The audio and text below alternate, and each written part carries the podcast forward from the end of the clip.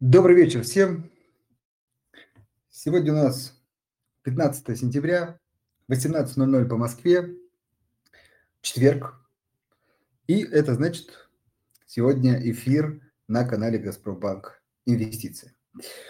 А, дорогие слушатели, давайте потихонечку собираться с «Газпромбанк Инвестиции», где вы можете прийти, подписаться, почитать много полезной аналитики, различных обзоров компаний, каких-то важных экономических новостей. И, собственно, самое главное, вишенка на торте, поучаствовать в наших онлайн-эфирах и иметь возможность позадавать вопросы нашим гостям. Поэтому обязательно пользуйтесь этой возможностью, подписывайтесь. И, кстати, у кого нету э, брокерского счета, обязательно скачайте приложение Газпромбанк Инвестиции и откройте свой первый, может быть, и не первый инвестиционный счет.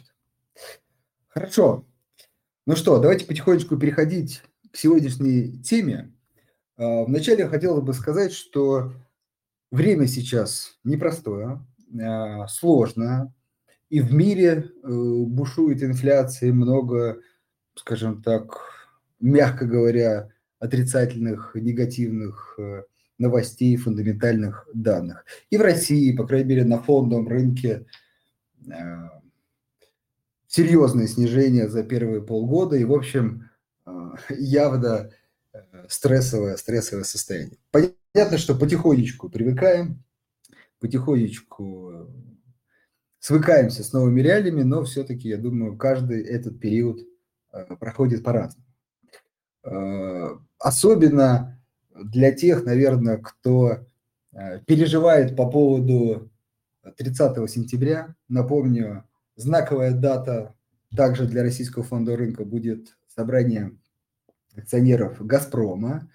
Э, будем ждать э, распределения и одобрения дивидендов. Деньги большие на кону.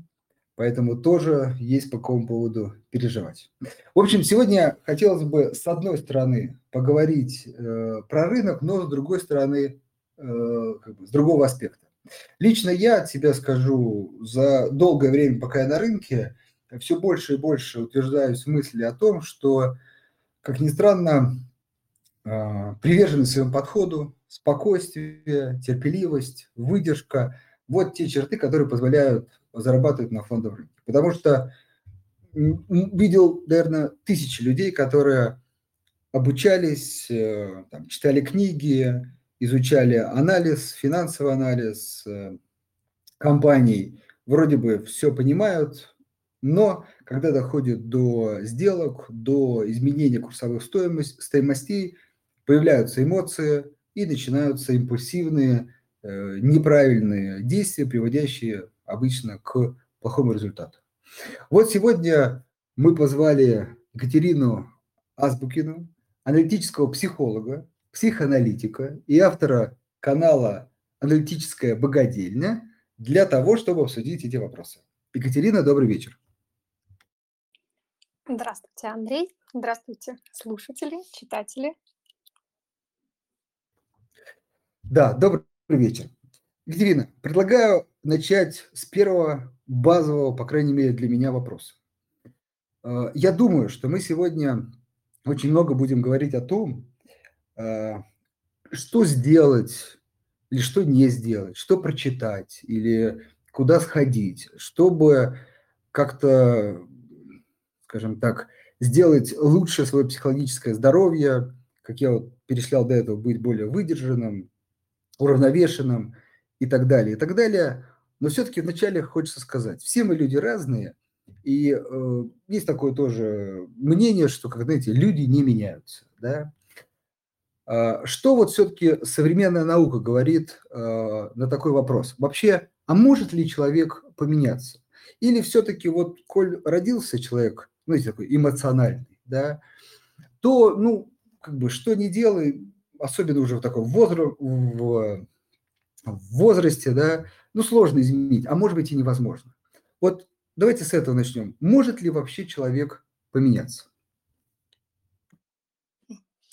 Ну, а с точки зрения современной науки, да, ну и вообще какой-то логики жизни, а если мы э, говорим про то, что человек вовсе не меняется, да, то по большому счету все психологи, все коучи, педагоги, тренеры, наставники, ну, могут, собственно говоря, дружно встать и выйти куда-нибудь, да, потому что, ну, а зачем тогда мы все здесь собрались? Ну, человек действительно достаточно сильно меняется в течение жизни. Это происходит э, естественным образом, и когда случаются какие-то трансформирующие события. Просто внутри нас есть те структуры, которые ну, плюс-минус стабильны, да, там, даже, может быть, неизменны. Есть то, что поддается воздействию, коррекции, динамике, и, собственно говоря, с этим можно работать, и психика человеческая, она имеет достаточно а, масштабные возможности для своей трансформации, преобразования, изменения. И, знаете, даже, может быть, не столько про изменение самой психики, сколько про изменение отношений человека со своим внутренним миром. Да? Ну, если говорить про какую-то константу, врожденная история – это темперамент. Да? Вот флегматик, холерик, сангвиник, там, меланхолик. Эта история детерминирована физиологически. И с этой точки зрения, да, ну, холерик, он, безусловно, будет более импульсивный, более эмоциональный, ему будет сложно стабилизироваться, будет сложно где-то а, замедляться, да, флегматику там наоборот, будет сложнее раскачаться, рискнуть, э, там, пойти на какой-то драйв. А меланхолик, э, может быть, очень сильно из-за чего-то расстроится и очень-очень близко примет все к сердцу. Да? Но даже с этими врожденными константами можно много что делать на поведенческом уровне и на психоэмоциональном уровне. Да? То есть если мы говорим, что там, холерик эмоциональный и импульсивный, это не значит, что это приговор, да, но, по крайней мере, у холерика а, точно открыты горизонты а, для того, чтобы научаться ну, вот этот свой темперамент обуздать каким-то образом и направлять его в эффективное русло там, где это возможно, полезно, приятно, и где-то сглаживать углы там, где такой темперамент может, например, мешать. А, если мы говорим про характер и какие-то там поведенческие аспекты, да, вообще структуру личности, а, плюс-минус это целиком сформировано в каждом человеке, ну, к 5-6 годам. Вот наша личность в этот момент, она уже, все, что должно было сформироваться, она сформировалась ровно тем образом, как, как это все произошло. И на это, конечно же, влияет очень большое количество факторов. Да, это наша э, семья, наши первичные отношения, социум, в котором мы находимся, там, культурная, историческая, религиозная среда. В общем-то, получается такой очень уникальный винегрет, с которым маленький человечек потихонечку вырастает, выходит в жизнь, и дальше, ну, становясь там уже взрослым, а, он каким-то образом этим своим винегретом взаимодействует с винегретами других людей. И здесь, конечно, встает вопрос, ну, насколько ему этот его салат комфортен, или бы он хотел какие-то ингредиенты немножко поменять, трансформировать, ну, или изменить отношение к чему-то. С этой точки зрения, да, вариативность достаточно широкая, и на когнитивном уровне, и на эмоциональном уровне, и на поведенческом уровне, ну и на уровне отношений а, со всеми объектами вокруг, да, а отношения с деньгами – это тоже отношения. Притом, кстати, очень важные в нашей жизни. Хорошо. А, следующий вопрос мой. А, смотрите, вот вы сказали про то, что как раз комфортно ли человеку в его как бы, состоянии или нет. А, Все-таки, наверное, наша тематика связана действительно с деньгами, с финансами. Давайте мы с этой стороны посмотрим. То есть я имею в виду, что, возможно, даже человеку комфортно в реальной жизни, как бы вне фонда рынка, с его темпераментом, да. Но вот, возможно, все-таки на рынке, например, кажется, опять же, э, нам, что все-таки эмоции, да, то, что, наверное, добавляет красок жизни э, вне рынка, надо все-таки оставлять, э, как сказать, где-то за дверью и в большей степени принимать такие взвешенные, так сказать, холодные, здравые решения. Вот если человек вот хочет в этом направлении как-то усовершенствоваться, или, по крайней мере, знаете, иметь такой навык отключать эмоции, например, при э, денежных вопросах. Вот что сделать, э, что почитать, э, вот в каком направлении ему двигаться? Если мы говорим про деньги как таковые и про отношения с ними, а, это история, которая от эмоций неразделима в принципе. Ну, потому что даже когда мы а, несем деньги в магазин и покупаем там что-то, ну, какую-то кофточку, например, или какую-то какую-то еду, да, мы все равно отчасти покупаем а, вещь для того, чтобы закрыть потребность, но в весомой степени люди покупают эмоции, настроение и состояние. А, человеческая психика так работает, да, что эмоции в ней включены постоянно. Это нормально, да, то есть если человек а, отключился от своих эмоций, ну, это диссоциация, это вообще-то не очень хорошее состояние. Ну, вообще такое происходит, например, когда человек находится в а, остром шоке, да, и обычно потом, после того, как человек целиком отключился, он, когда включается, его накрывает так, что «мама, не горюй».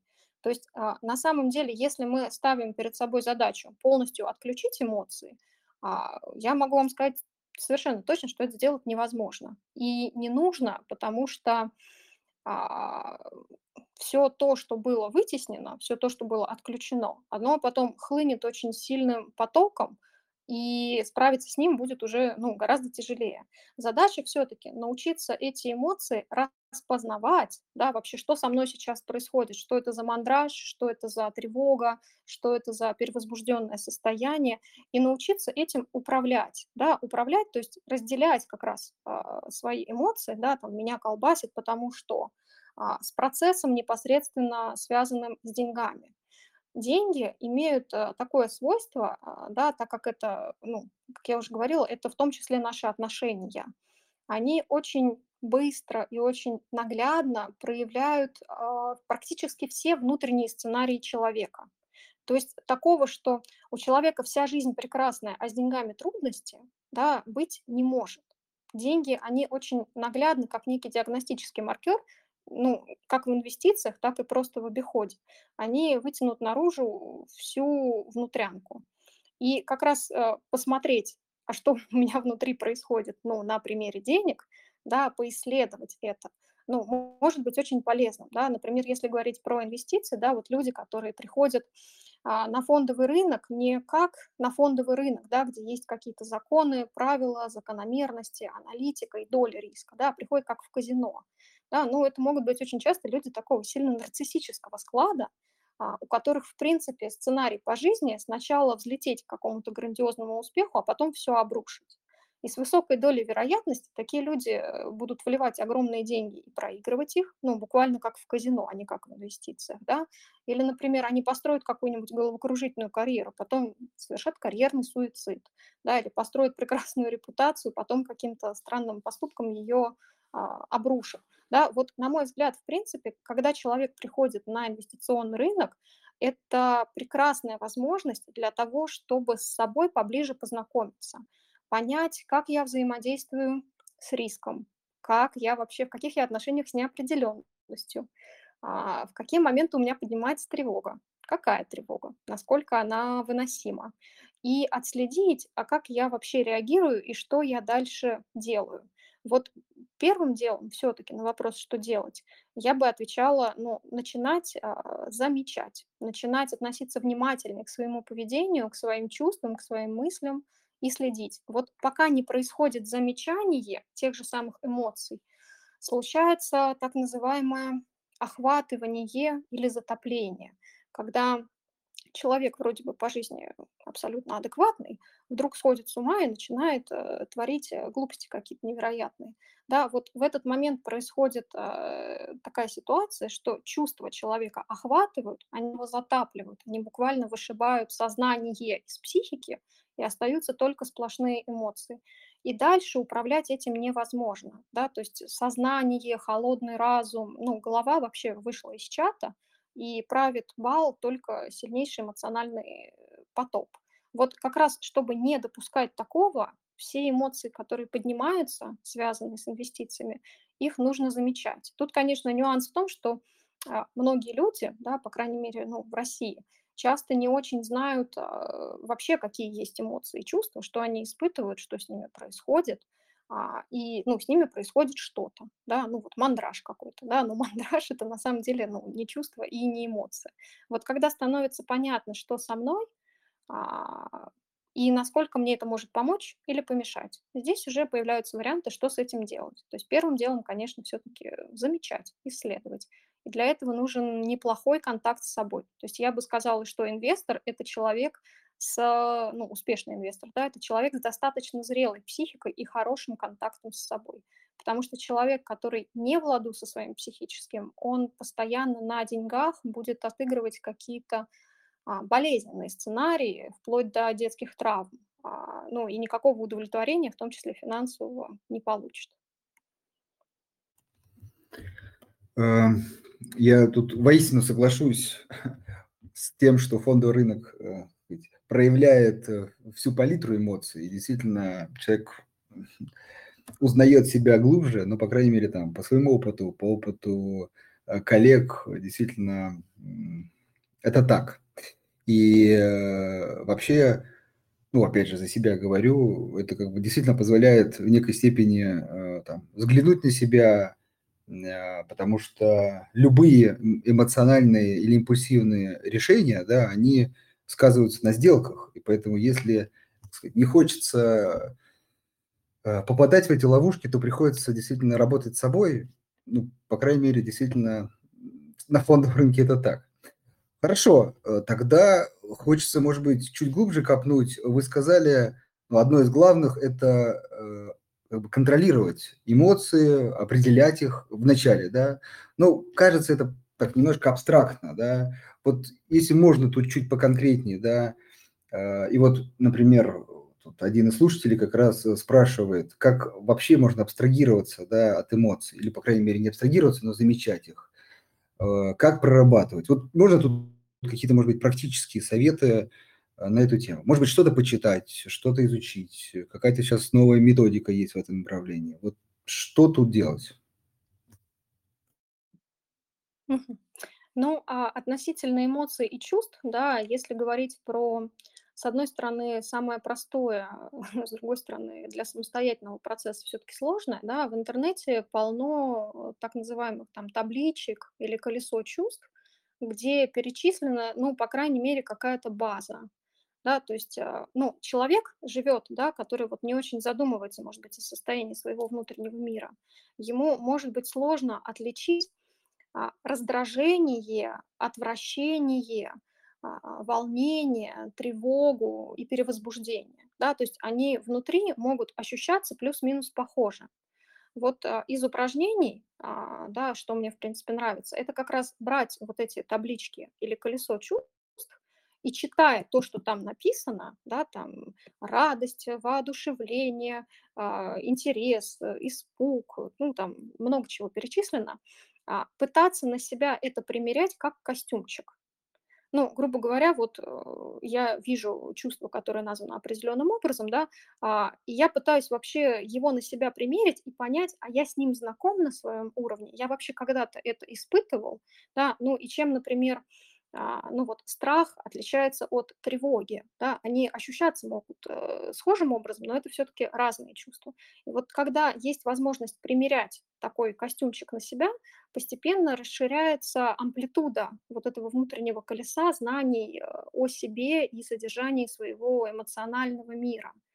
А, плюс, когда происходят какие-то сильные эмоциональные потрясения, да, связанные в том числе с инвестициями, в личных отношениях, там, я не знаю, машина сломалась, премию дали, ну, неважно, позитивный это или негативный спектр, полезно прям открывать вот эту вот табличку, да, особенно если там у человека алекситимия, да, то есть вообще полностью отсутствует знание о каких-либо своих чувствах.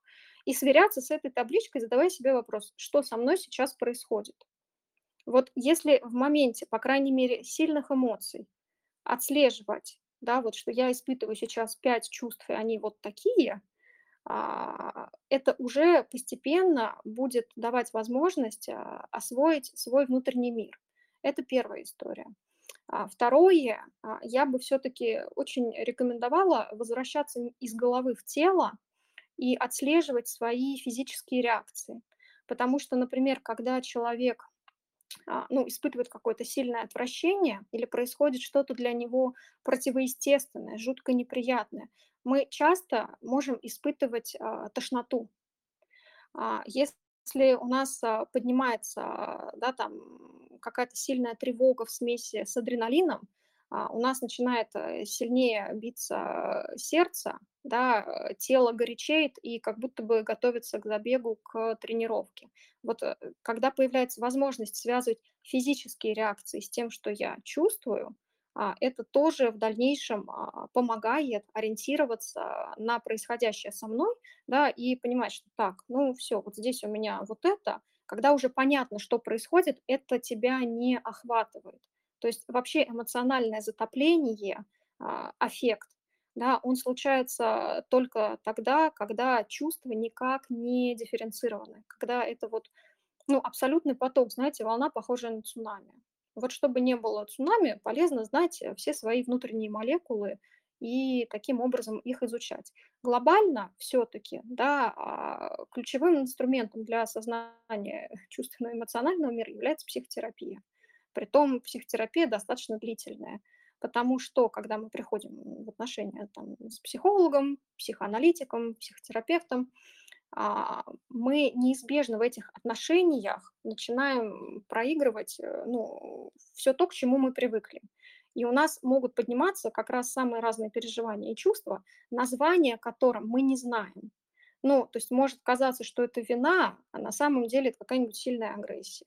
Да, и вот все, что связано с инвестициями, вообще как диагностический маркер, тоже полезно приносить в психотерапию. Ну, как бы у меня в том числе есть клиенты, которые занимаются инвестициями, и знаете, их отношения с фондовым рынком и с какими-нибудь ценными бумагами, они гораздо более страстные, заряженные, эмоционально наполненные и вообще невероятно присыщенные, чем с той или иной женщиной. А, и в этом плане, да, мы тоже можем замечать, а что происходит а, в этот момент а, в психике у человека, ну и куда его это, собственно говоря, отбрасывает. Поэтому, ну, правда, фондовый рынок – это полноценная женщина, даже в некотором роде настолько же непредсказуемая. Я прям на эту тему добавлю. Не моя фраза, к сожалению, но один тоже из известных людей в нашей сфере сказал, что как бы такой правильный выбор акции – это как э, выбор жены. Вот. Э, каждый подходит по-разному, да, но вот, э, как сказать, индивидуальный, вернее, инвестиционный правильный подход – это когда выбираешь на всю жизнь. То есть будешь долго там думать, сравнивать и так далее. То есть действительно что-то схожее есть. Хорошо. Смотрите, чуть-чуть хочется в практическую плоскость перевести. Э, вопрос следующий. Окей, э, допустим, человек э, определил, что с ним происходит. Понятно, кто-то открывает э, там приложение, у него разные эмоции, но вот он определил, что он чувствует. А, с другой стороны, вы сказали, без эмоций никуда. То есть эмоции – часть жизни, и, в общем, как бы избавиться от них невозможно. Ну хорошо, а вот что дальше делать? То есть человек вот определил, какая с ним эмоция. Надо принимать решение. Все-таки как-то использовать эмоции или все-таки попытаться от них абстрагироваться и подумать э, как бы ну, головой без эмоций. Вот какой следующий шаг после того, как человек ну, определил, что с ним происходит? Когда становится понятно, что у меня сейчас какие-то эмоции, и они достаточно сильные, да, я, ну, моя рекомендация здесь вряд ли будет отличаться от рекомендаций инвестиционных э, там, консультантов, да, на сильных эмоциях никаких решений принимать не надо. Потому что в этот момент а, все-таки, да, пока эмоция не прожита, не схлынула, а, бал правит не сознание, а, разум и рациональный подход, да, бал правит э, огромное количество бессознательных сценариев. Ну, грубо говоря, растет какая-то акция, да, а, и там молодой человек с другом на эту тему что-нибудь обсуждает, и друг его там подначивает, там, бери, не бери, ну, и у них какой-то процесс конкуренции происходит личностный. Вот э, пока молодой человек не вынырнул из своих эмоций, он может э, купить или не купить эти акции не, не потому, что делал в акциях, а потому что делал вот в какой-нибудь конкуренции с этим своим другом. И это, конечно же, ну, не будет являться эффективным, да, то есть непонятно, выгодает там потом эта акция или не выгодает, но то, что это решение не подкреплено ничем, кроме эмоционального э, фона, да, ну, это факт. Поэтому, как только понятно, что со мной происходит что-то, ну, я рекомендую вообще будильник себе какой-нибудь поставить. Ну, большинство эмоций схлынет минут через там 15, максимум 20. И вот только после этого, когда там целиком прожито все эмоциональное перевозбуждение, можно возвращаться к принятию каких-либо решений. Притом, на мой взгляд, да, вот все-таки а, есть смысл в таких а, ситуациях себя страховать. Ну, то есть э, страховать, во-первых, чьей-то холодной головой рядом, не знаю, может быть, есть какой-нибудь чат с друзьями, где вы там все занимаетесь инвестициями, или какая-нибудь а, коллаборация инвесторов какого-то сообщества, которое дает какие-то рекомендации, или у вас есть там свой собственный консультант, советник, управляющая компания, да, бог весь кто. Ну, вот хорошо бы в периоды вообще сильных эмоциональных потрясений, когда есть чувство собственной ну, нестабильности, опираться еще на что-то, еще на кого-то, и все-таки сначала замедляться и давать себе время. Я понимаю, что бывают такие торги, где там, грубо говоря, за минуту нужно принять решение. Но, честно, я, имея достаточно там крепкую, проработанную собственную психику и понимая, как функционируют эти механизмы, я не знаю человека, который за минуту без там серьезной диссоциации или отключения, ну, настолько придет в себя, чтобы вот прямо абсолютно на холодную трезвую голову принять все решения с трудом могу себе это представить. Вот все-таки, если есть такая возможность, я бы точно брала время на то, чтобы эмоциональный фон схлынул, и затем а, все-таки голова э, вступила в дело, и решение принималось уже достаточно сознательно, особенно если речь идет о каких-то серьезных вложениях. Так, немножко резюмируя, вы подтвердите, правильно ли я понял. То есть, с одной стороны, нужно уметь замечать, что сейчас есть какая-то эмоция. А, соответственно, если она есть, и особенно, как бы, наверное, еще можно, так сказать, отличать степень да, эмоции, особенно если она такая сильная, то в этот момент надо как бы сделать паузу, ничего делать, как говорится, не нужно, нужно отложить на какое-то время там принятие инвестиционного, допустим, решения, как бы успокоиться, то есть, опять же, человек должен научиться определять, что сейчас он спокоен, и, собственно, повторить попытку. То есть снова там условно открывает человек терминал, начинает размышлять и принимает решение. Вот такой как бы план действий, если в общих чертах. С точки зрения психолога, да, я вижу это именно так. И я это вижу, в принципе, ну, в любых отношениях. Да. Если мы, опять же, сравниваем фондовый рынок с э, женщиной, да, ну, очевидно, что разговаривать на сильных эмоциях и принимать какие-то решения, там, я не знаю, в острых конфликтах, это не самая хорошая идея. Вот сначала мы прожили эмоции, да, эмоции нужно, быть вре- ну, нужно время для того, чтобы она была прожита. А, затем мы уже переходим к каким-то решениям и действиям. Ну, здесь нюанс как бы э, состоит в том, что если у человека ограничены психические ресурсы, ну, они не очень освоены, то он в целом может убегать в действия вместо того, чтобы проживать что-то чувствами. И вот здесь обычно и начинаются проблемы, потому что а, делая что-либо, человек бежит от своего эмоционального состояния, а, ну, и эти действия, они редко когда бывают э, осознанными, эффективными и в конечном счете полезными. А, но это, правда, труд, да, э, и ну, серьезная внутренняя работа, потому что на самом деле научиться чему угодно, связанному ну, вот с внешними какими-то объектами, гораздо проще, чем научиться а, ладить со своим внутренним миром. Это, правда, сложный, ювелирный, длительный труд, но абсолютно выполнимый. Катерина, если можно, уточню, мне кажется, очень такая важная мысль, прям для меня, по крайней мере. То есть основная мысль, находясь под эмоциями, уметь, как бы, наоборот, бездействовать. То есть скорее, как бы, вначале решить проблему с эмоцией, а потом что-то делать. Правильно? Да, ну, у нас, в принципе, то есть вот по большому счету а, психика переходит в активацию каких-то стремительных действий в тот момент, когда она не справляется. Ну, когда очень много тревоги, когда нужно что-то сделать, чтобы успокоиться. Да, то есть когда психика настолько раскачана, выбита из колеи, потрясена или просто, ну, правда, не освоена, а, что единственный способ не сойти с ума вот в эту минуту, да, когда такая паника, там, не знаю, какие-то очень сильные переживания, это начать что-то делать. Да, но это, понимаете, вот как, как при пожаре, да, на эмоциях там ничего хорошего не натворишь. В принципе, на эмоциях сильных ничего хорошего не натворишь. А, и учиться выдерживать свои эмоции, да, выдерживать не как какую-то неподъемную ношу, а как естественную часть себя, что эмоции и чувства – это не что-то вредное, это не что-то, что пришло мне а, всю жизнь попортить, да, и вот э, лишить меня хороших инвестиций. Нет, на самом деле это э, чудесная история, которая помогает нам строить отношения, получать удовольствие от жизни, а, быть счастливыми, становиться в том числе богатыми, да, ну, правда, у нашего психического аппарата множество функций. Но для принятия решений и сиюминутных действий – это не очень подходит. Ну, исключение, да, если на вас бежит человек с топором, и вам очень страшно, да, вот в этой ситуации однозначно на эмоциях стоит что-то сделать. Э, в, ну, в фондовом рынке мне сложно представить э, подобную аналогию, и там все-таки стоит э, а, разделять и властвовать, да, как заявляли философы и мудрецы. Отлично.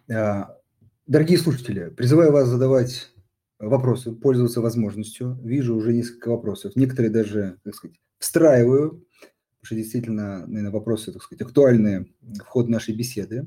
И вот как раз один из таких вопросов а, звучит так. Как отличить эмоции от интуиции? И то, и другое холодной головой воспринимается как бред, ну, так сказать, субъективная оценка, ну, в общем, или повышенный риск неосознанное решение. Я еще добавлю от себя, потому что действительно э, есть много достаточно, скорее даже активных э, инвесторов, которые, э, ну, вот действительно говорят, что интуиция, то есть не скажешь, что человек под эффектом, под каким-то там, под какими-то эмоциями, но в общем, скорее он принимает решение все равно на основании, ну, тут по-разному кто-то называет, внутреннего голоса, каких-то чувств, но, может быть, не сильных.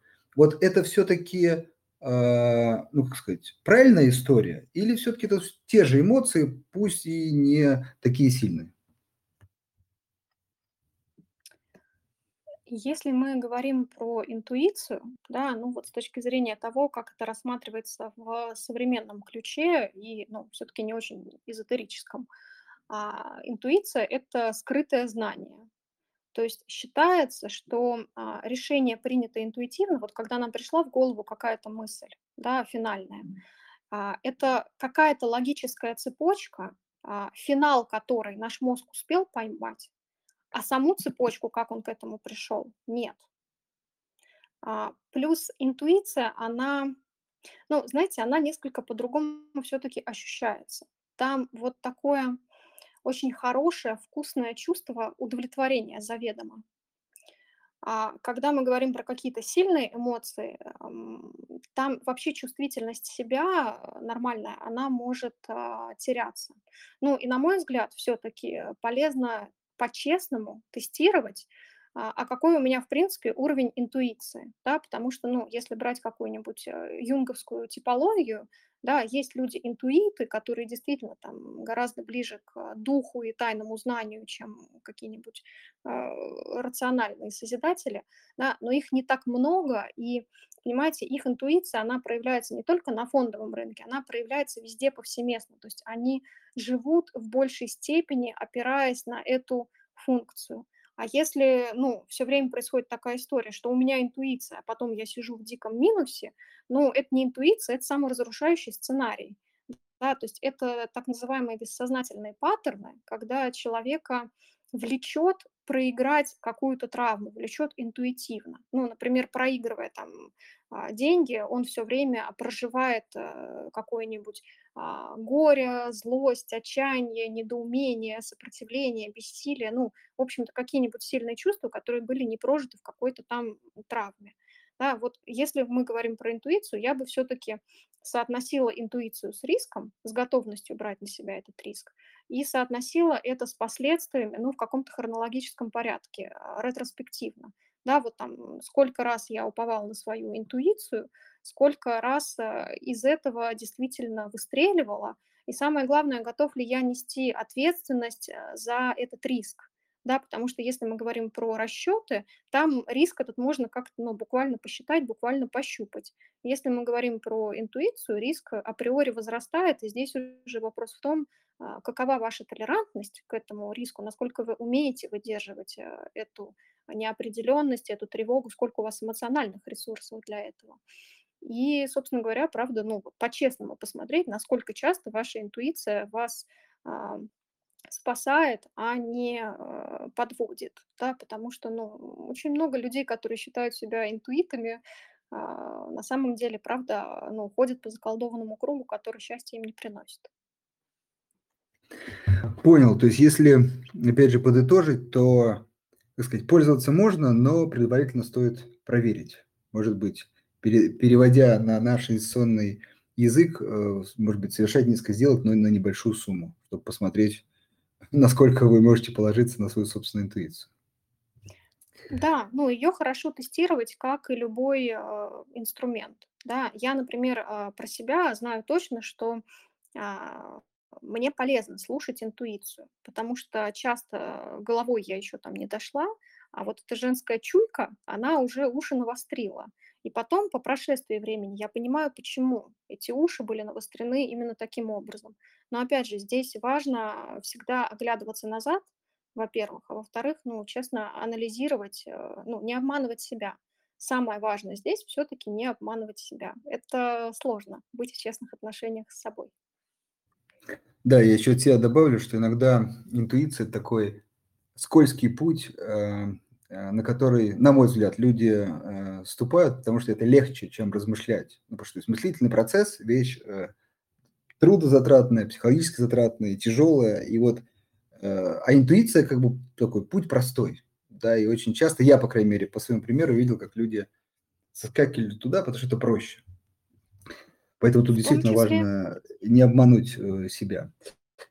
А, хорошо. А, следующий вопрос, может быть, немножко другая тема, но все-таки тоже, мне кажется, интересно поговорить об этом. Есть такой очень известный, мне кажется, популярный эксперимент, когда детей, а, дай бог не памяти, там 4, 5, может быть, 6 лет заводят в комнату и предлагают такие условия. То есть либо ребенок берет зефирку сейчас, либо если он отказывается от нее, зефирку перед ним кладут, и если он отказывается от нее, например, 5 минут сидит или там 10 и не ест, то буквально через полчаса ему приносят две зефирки. Ну, стандартная история, то есть человек должен отказаться от э, удовольствия сейчас ради, скажем так, большего удовольствия в будущем. На мой взгляд, это очень полезная история э, в инвестировании, ну и вообще там в принятии, на мой взгляд, э, решений, связанных с деньгами. И вот э, я когда там смотрел, читал эти истории, то там такая э, вещь была, опять же, что это вот скорее склонность, да, то есть человек, ну, либо одного типа в, в этом примере, либо другого. И вот тут как раз очень сложно э, поменять. Все-таки возвращаясь, может быть, к началу нашего эфира, вот эта история все-таки про эмоции. Здесь вот эмоции играют роль, потому что, с одной стороны, кто-то, мне кажется, ну, есть эмоции, то есть человек, э, для него как бы выигрыш в будущем более значим, то есть он его ощущает, как сказать, более приоритетным, чем сейчас. Или все-таки это про разум, да, особенно у взрослых, может быть, людей, когда он просто понимает, что, ну, собственно, посиди полчаса, как бы получаешь две зефирки. Вот первый вопрос, это про эмоции или про разум? И второе, можно ли все-таки вот изменить э, выбор в будущем и, скажем так, выбирать, ну, может быть, э, более приоритетные вещи? А, очень хороший пример. А, он на самом деле, а, да, э, крайне отчасти связан с эмоциями и разумом как таковыми. Он в большей степени связан с инфантильностью и зрелостью. А, разница в чем? Да, вот а, ребенок, а, у него ведущая как бы такая вот энергия, его влечение, оно звучит как «я хочу». И это прекрасно. Это очень важная энергия, которая нам в жизни важна, нужна и помогает двигаться. Нюанс как бы просто в том, что у ребенка а, вот это «хочу» может еще не соотноситься с последствиями, с надо, с какими-то обязательствами и прочим, просто в силу того, что у него еще не сформирована в достаточной степени когнитивно-волевая сфера. Ну, почему, например, детям важно ограничивать э, количество поедаемого сладкого или часы, проведенные за компьютером и в телефоне?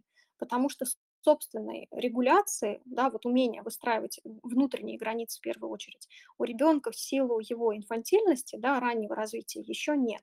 Вот дети, которые а, в большей степени это обладают, ну, в большей степени этим обладают, они не столько более разумные, да, насколько здесь вообще уместно говорить там об интеллекте и разуме, они именно более зрелые.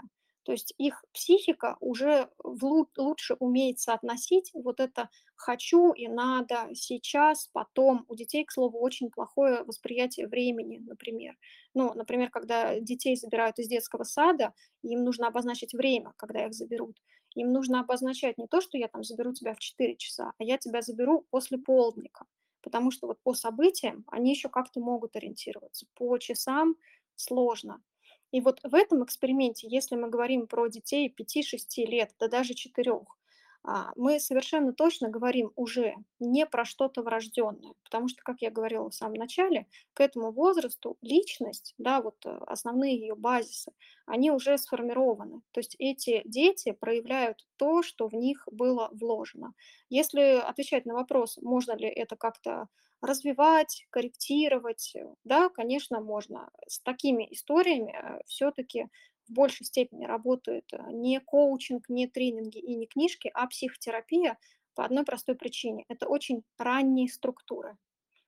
Ну, то есть докопаться в область того, что происходило в психике там, до 4 лет, это работа достаточно ювелирная, и она специфичная. А, но это возможно, это выполнимо, и постепенно психика добирает а, те опции, которые у нее в свое время могли быть не освоены, не реализованы, и, конечно, у такого человека будут меняться отношения с любыми внешними объектами, которые вызывают в нем очень много такого влечения, возбуждения, оживления, да, и как бы, ну, э, текущие слюнки на какую-то конфетку или горящие глаза на какую-нибудь а, акцию, они уже не будут э, так сильно охватывать, например. Ну, в общем-то, я к тому, что это все вопрос решаемый, но он, правда, про инфантильность и зрелость. Как я говорила, инвестору хорошо бы быть зрелым. Так, предлагаю перейти к вопросу. А, Сергей спрашивает такой вопрос. Подскажите, пожалуйста, я ранее проработал в себе ряд негативных эмоций, без которых прекрасно живу. Всегда пребывая в гармонии э, с самим собой, испытываю непоколебимое счастье. Звучит прям очень здорово. Вопрос. Мо... Э, да, угрожающе? Хорошо. Тогда вопрос от э, Сергея. Могут ли такие эмоции каким-то образом ко мне вернуться бесконтрольно? А, если вы действительно а, верите в то, что в один момент вы перестали чувствовать а, грусть, боль, обиду, злость, разочарование, зависть, ревность и прочее, ну, я могу только предположить, что вам каким-то образом вырезали участок мозга. Потому что при всех а, альтернативных исходах, да, эти чувства никуда не деваются. Они могут каким-то образом только подавляться.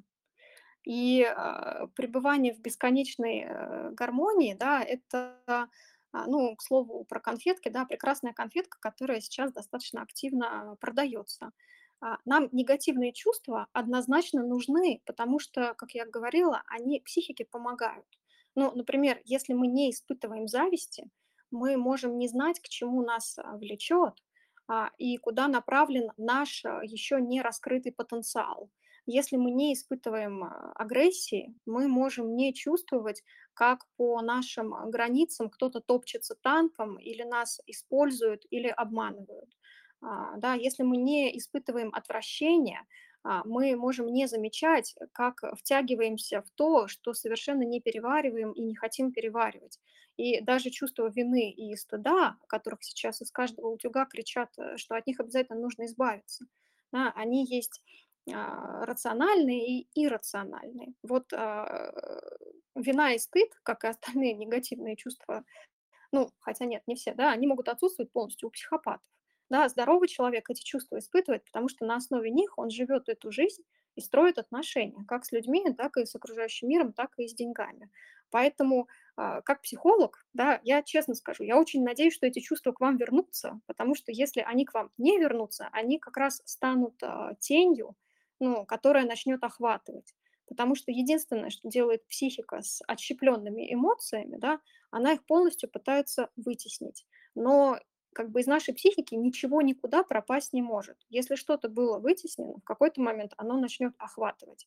И это могут быть а, ну, как приступы каких-то агрессивных чувств, так и аутоагрессия, ну, например, какие-нибудь панические атаки, фобии, а, самотофорные расстройства, тревожность и так далее.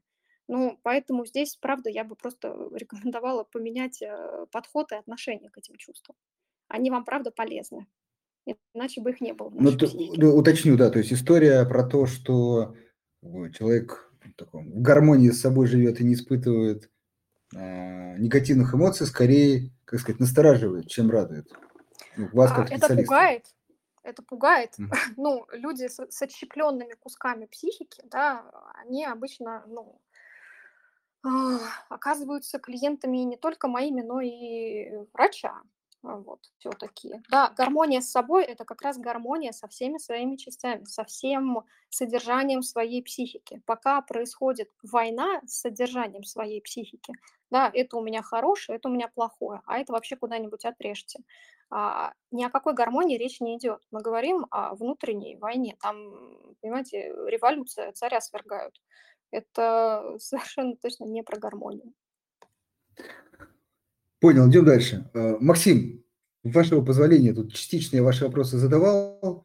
Э, наверное, прокомментирую там по поводу вот вопроса ко мне, как я там, с эмоциями справляюсь. Ну, я не раз рассказывал эту историю, вернее, аналогию, да.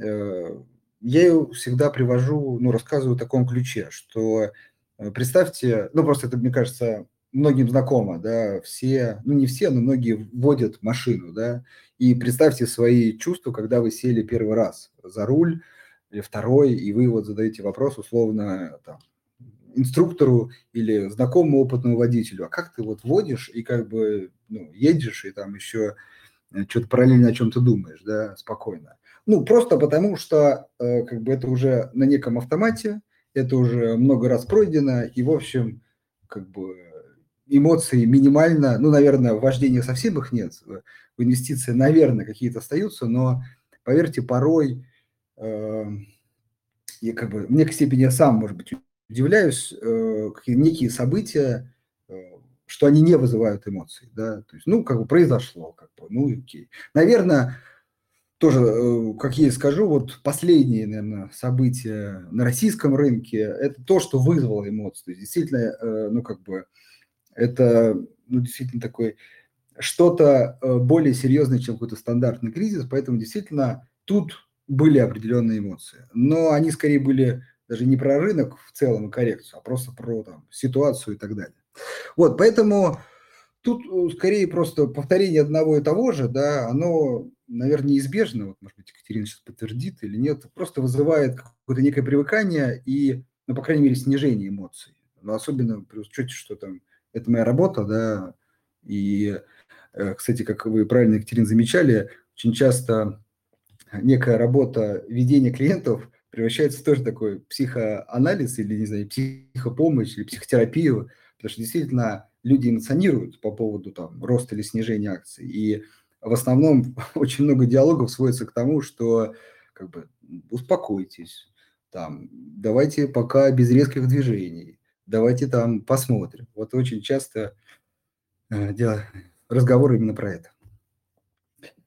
Мы в этом плане точно с вами э, коллеги, ну, потому что, да, действительно, вот это успокойтесь, расслабьтесь, немножко замедлитесь. Это, правда, в любой консультирующей профессии оно будет. А, и, правда, когда нарабатывается определенный скилл, вот этот эмоциональный накал, он уходит. Это не значит, что вы не испытываете эмоции. Это значит, что они перестают быть сильными и очень быстро проживаются.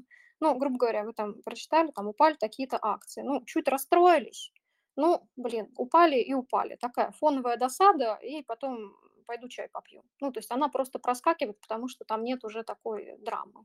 Да, вот все-таки то, о чем мы говорили раньше, это история про какие-то сильные эмоции, которые, правда, ну, мешают. Здесь это уже хороший наработанный скилл и устойчивость психики к таким вот изменениям, риску, нестабильности. Круто.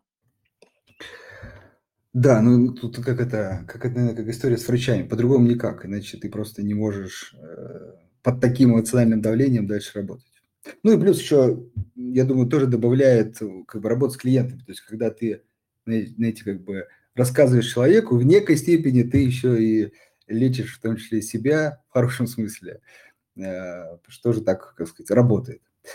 Так, идем дальше. Тут отличный вопрос. Действительно, может быть, немножко в сторону про фондовый рынок, но это э, очень актуальная современная тема. Действительно, хочется услышать ваше мнение. Вопрос большой, зачитаю. Э, существует очень много психологических курсов для женщин по достижению финансового успеха.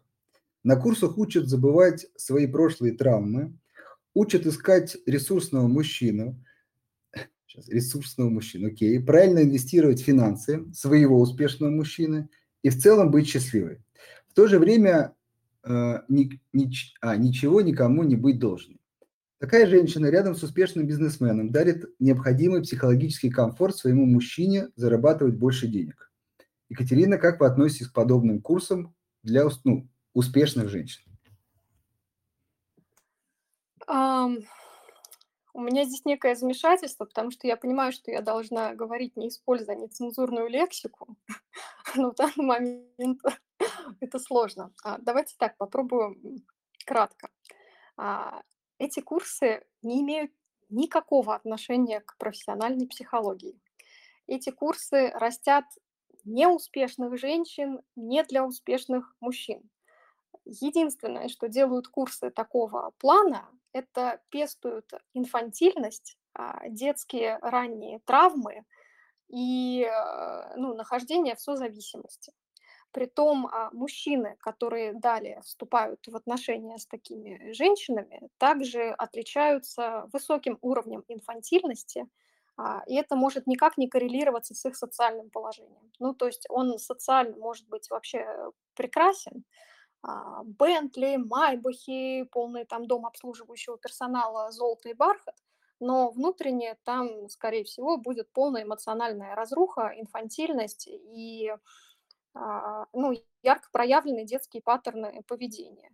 А, и, соответственно, вступая в такой союз, люди выбирают друг друга не как зрелая личность, зрелую личность, они выбирают друг друга функционально да, то есть он ей там обеспечивает какую-то финансовую историю, она ему обеспечивает, э, ну тут уж не знаю, что ему захочется, собственно говоря.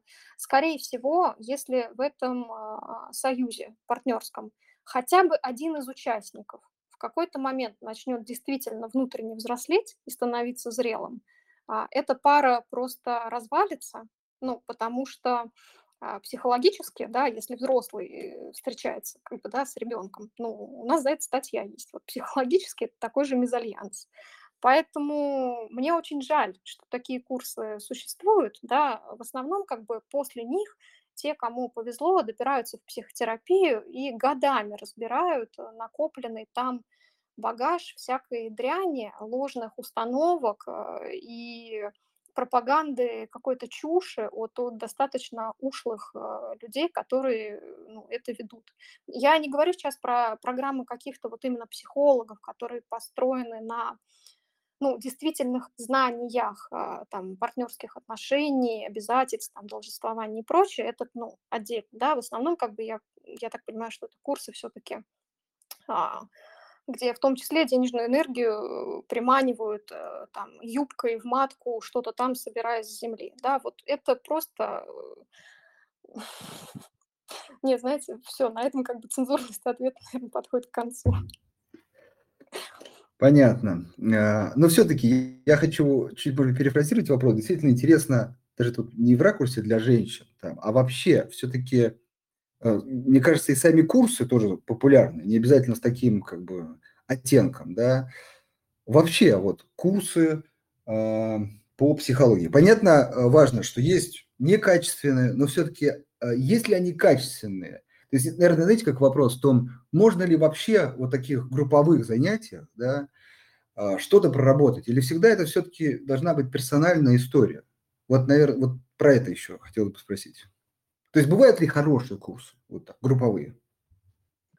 А, хорошие курсы групповые бывают, и здесь просто важно понимать, а, что мы прорабатываем. Да? Наша психика, она имеет определенные уровни. Вот то, что находится на уровне сознательном, а, там, когнитивно-поведенческом, оно в достаточной степени прорабатывается через голову. Да, это изменение там, части каких-то установок, паттернов своего поведения, паттернов реагирования, ну, до какой-то степени, процентов на 20-30. Это возможно проработать вот в таких а, курсовых, групповых а, работах, где даются какие-то упражнения, где человек много проводит а, самостоятельной работы, и какие-то результаты люди там однозначно получают. Ну, мои коллеги, например, такие курсы ведут, да, потому что свою аудиторию эти курсы находят, и определенная эффективность, она у этого точно есть. Если мы говорим про глубинную работу, то, что лежит в пластах бессознательного, а это большой пласт нашей психики, добраться туда самостоятельно невозможно это всегда какие-то инструменты, преимущественно инструменты отношений. То есть а, самостоятельно человек не сможет с этим встретиться а, по одной простой причине. Между сознанием и бессознательным у нас стоит прослойка из психических защит. Вот когда психика достаточно крепкая, эта прослойка тоже крепкая. Если эта прослойка не крепкая, мы говорим о том, что человек, скорее всего, имеет ну, психические проблемы, он может быть психически нездоров, ну, он может быть подвержен, там, я не знаю, психозам, ну, потому что у него туда-сюда ветер гуляет. А, поэтому все групповые проекты, вот именно курсы, да, до какой-то степени они помогут. Групповая психотерапия – это тоже вещь. А, особенно если это какая-то ну, вот, терапия э, психодинамической направленности, где люди внутри группы, в том числе онлайн-группы, раз, разворачивают какие-то отношения, что-то демонстрируют. Это тоже можно там много что проработать, очень много ценного можно приобрести. Если мы говорим про очень глубокую работу, про ранние травмы, про расстройство личности, про расщепление, это индивидуально, и это не только для тех, у кого есть какие-то расстройства, это и для здоровых людей а, прекрасный инструмент, если им хочется глубоко в себе разобраться и, правда, что-то качественно перестроить, ну, потому что, правда, очень много наших установок закладывается очень-очень рано, и иногда годы нужны для того, чтобы туда добраться. Но, повторюсь, да, отвечая на вопрос, в этих курсах есть смысл, если это качественный курс, качественного специалиста, с хорошими заданиями, с хорошей обратной связью, до какой-то степени вы там что-то получите. А, маленькая ремарка интересная. Хочется все-таки ваш комментарий получить. А, Наталья пишет. «А, странно, успешно, успешный финансово и в обществе человек, бывает ли он инфантиль, ин, инфан, инфантильным? Казалось, это несовместимо. Действительно, кстати, такое часто мнение присутствует. А, здесь мы говорим про инфантильность как а, внутреннее состояние психики. У него есть а, определенные характеристики. Я, ну, возможно, удивлю слушателей, но очень часто социально успешные люди, да, особенно, знаете, нарочито успешные, очень демонстративно показывающие свою власть и превосходство, да, а, имеют расстройство личности. Ну, это либо психо, психопаты, либо это нарциссы не в лучшем смысле этого слова. А, когда мы говорим про таких людей, мы говорим про так называемый а, внешний панцирь. И вот этот внешний панцирь, он может быть а, совершенно блестяще, успешно выстроенным. А, ну, вообще, если когда-нибудь вы приедете в какой-нибудь хороший реабилитационный центр, вы можете с удивлением обнаружить, что многие пациенты там занимают огромные должности, имеют огромные доходы, но при этом вместе с этими должностями они имеют психиатрические диагнозы и зависимости. А любой из этих диагнозов подразумевает под собой инфантильность. То есть что внутри у человека очень а, раненый внутренний ребенок, которому вообще нет никакого доступа. И когда такой человек строит отношения, ну, он их строит э, специфичным образом, и обычно это достаточно а, драматичные сценарии, да, то есть это может быть инфантильность эмоционального толка, как она, например, может выражаться, в том, что это будет какая-то жуткая ревность. Ну, знаете, когда, например, это мужчина там при больших деньгах, и он свою партнершу ревнует, ну, просто к каждому столбу, что ей вот буквально никуда нельзя без охранника отойти. Мы здесь уже не можем говорить ни о какой зрелости э, личности. Ну, это просто не про партнерские отношения. Поэтому, да, безусловно, социальная реализованность, э, успех– это маркеры в том числе, но нам важно их трактовать не по тому, что они представляют из себя снаружи, а смотреть, э, что они представляют э, из себя изнутри все-таки. И это могут быть очень а, противоречивые образы, но это и называется расщеплением, когда внешнее очень сильно не соответствует внутреннему, и там обычно внутреннее еще тоже поломано на весомое количество частей. Ну, это если ударяться в какие-то глубокие дебри. Екатерина, тут поступил, мне кажется, на мой взгляд, гениальный вопрос. Э, поэтому, если можем, чуть-чуть задержимся. Евгений спрашивает, охарактеризуйте Илона Маска. Какой он? Если, ну, если можно. Если Илона ну, Маска? Да. А, ну, давайте так. А, все, о чем я сейчас буду говорить, является не более чем плодом моей фантазии, потому что психодиагностического интервью с Илоном Маском у меня не было, и вряд ли оно когда-то состоится. А, ну, если что, отправьте ему, конечно, мой номер телефона. Приятный, наверное, мужчина. А, из того, что я читала мельком а, да, в новостях а, и слышала в том числе про его маму, Илон Маск это как раз а, прекрасный пример такого расщепления потому что ну, у него явно очень-очень нарциссичная мама, которая использует своих детей как проекты. Ну, то есть она относится к своим детям как к неким объектам, и Илон Маск это тоже ее объект. А, ребенок такой женщины, он априори будет иметь очень сильное внутреннее расщепление, а, с большой уязвимостью внутри, а, с большим количеством каких-нибудь переживаний, что такой, какой он есть, он никому не нужен, а, что он не заслуживает любви. Ну, там будет очень много стыда, уязвленности, отверженности и такого чувства э, собственной ущербности. Сверху при этом будет такая вот великолепная, грандиозная, эксцентричная обложка, которой просто ну, не подкопаться. Поэтому, ну, знаете, если бы Илон Маск попал в психотерапию, он бы стал счастливее, но мир, наверное, многое бы потерял. Да, кстати, это действительно не раз слышал это мнение, что очень многие известные люди, да, то есть их успехи – это как проекция каких-то внутренних проблем или каких-то противоречий, противоречий, которые как раз дают им эту энергию, да, ну, как бы делать ну, что-то то, что, в общем, обычный человек, ну, такой думает, ну, зачем? Ну, условно, там, при его, например, условном там богатстве можно было как бы, работать поменьше, да, но исходя из как бы, общей такой новостной повестки, кажется, что он работает очень много, да, то есть вопрос, зачем? То есть, ну, тут бывает, конечно, мотивация положительного, может быть, человек хочет мир изменить, а бывает и как бы от обратного. Но она тоже дает, так сказать, серьезные плоды. Ну, я боюсь, что если он останется с собой наедине на какое-то время, у него появится очень много вопросов, на которые, вероятно, будет очень больно получать ответы. Да, безусловно, травматичная мотивация, она может быть, будь здоров, каким пинком. И если оглянуться вокруг, мы увидим огромное количество э, таких людей но здоровые люди, да, они тоже вообще прекрасно могут много чего достигать и много чего двигать, но делая это не из а, травмы, да, не убегая от какой-то боли и не компенсируя какое-то страдание, а делать это из любви, из счастья, из э, желания, ну, когда они находятся на своем месте. Можно действительно построить э, целую империю, да, и там в 90 лет понять, что, ну, всю жизнь вообще другим хотела заниматься. И вот это, конечно, будет э, ну, грустной историей. А с точки зрения как бы социума, ну, понятное дело, там коллективное благо и сколько всего прекрасного мы можем получить от этих э, травмированных людей.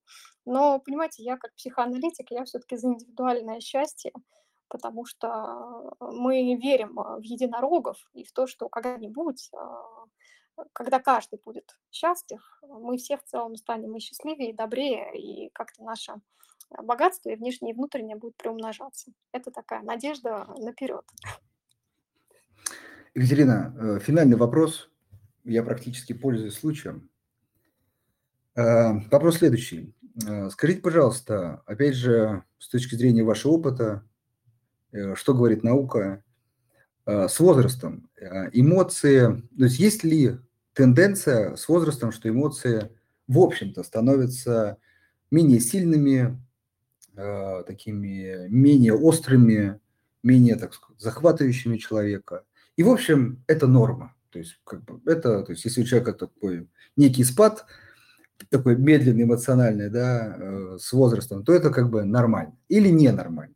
Это первый вопрос. И второе, а, э, почему я спрашиваю, да, потому что, э, то есть есть, я думаю, что в любой профессии какая-то там профдеформация. Вот опять же, мы много об этом говорили, что в нашей сфере, да, эмоции, ну, как бы там, не, ну, не очень полезны, да, а, и поэтому это так или иначе начинает как бы трансформироваться на там, другие, не связанные с рынком вещи. И вот с этой стороны это тоже может быть некая норма. Ну, как бы все мы, том числе, действительно зависим от работы. Или а, вопрос степени, конечно, или все-таки это тоже некая проблема. То есть вот угасание эмоций, да, или спектра их, а, это все-таки взросление человека или, э, ну, может быть, какая-то даже проблема?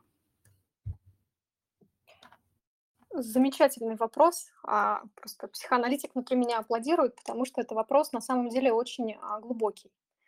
А, если мы говорим про то, что происходит э, в нашей психике с возрастом, да, то как бы там с детства и лет ну, до 20, сейчас уже ВОЗ считает, что до 25-27, да, мы находимся в таком состоянии, когда эмоции, они превалируют. То есть когда у нас эго, сознание еще не очень крепкое, и как раз вот этот чувственный поток, он там вовсю топит, правит бал и стимулирует э, нас на самые разные свершения.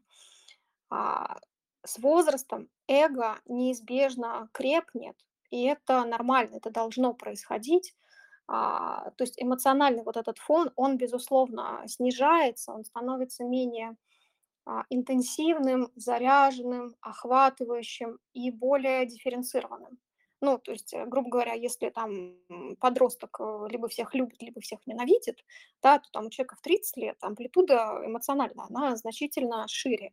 А, и это нормально пик этого периода приходится на так называемый кризис среднего возраста, когда у человека начинают теряться э, предыдущие как бы, ценности и ориентиры, которые приносили ему много эмоций. Потому что в начале жизни да, человек выполняет так называемые задачи эго.